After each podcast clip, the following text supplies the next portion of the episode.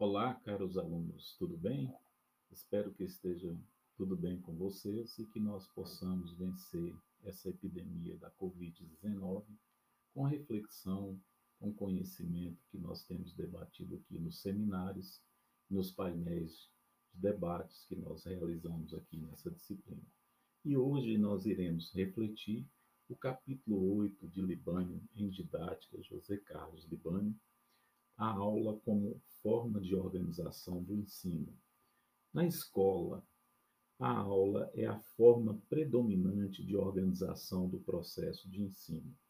Na aula se criam, se desenvolvem e se transformam as condições necessárias para que os alunos assimilem ativamente conhecimentos, habilidades, atitudes e convicções e assim se desenvolvem suas capacidades cognitivas.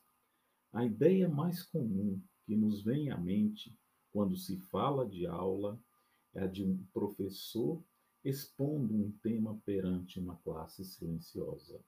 É a conhecida aula expositiva, tão criticada por todos nós, mas amplamente utilizada nas nossas escolas e outros espaços das práticas educativas brasileiras. O estudo que muitos pesquisadores têm realizado é que esse método de ensino é ineficaz, mas também que devemos aprimorá-lo no conjunto de formas didáticas de condução da aula, como uma etapa no processo de estimulação e direção das atividades independentes do aluno.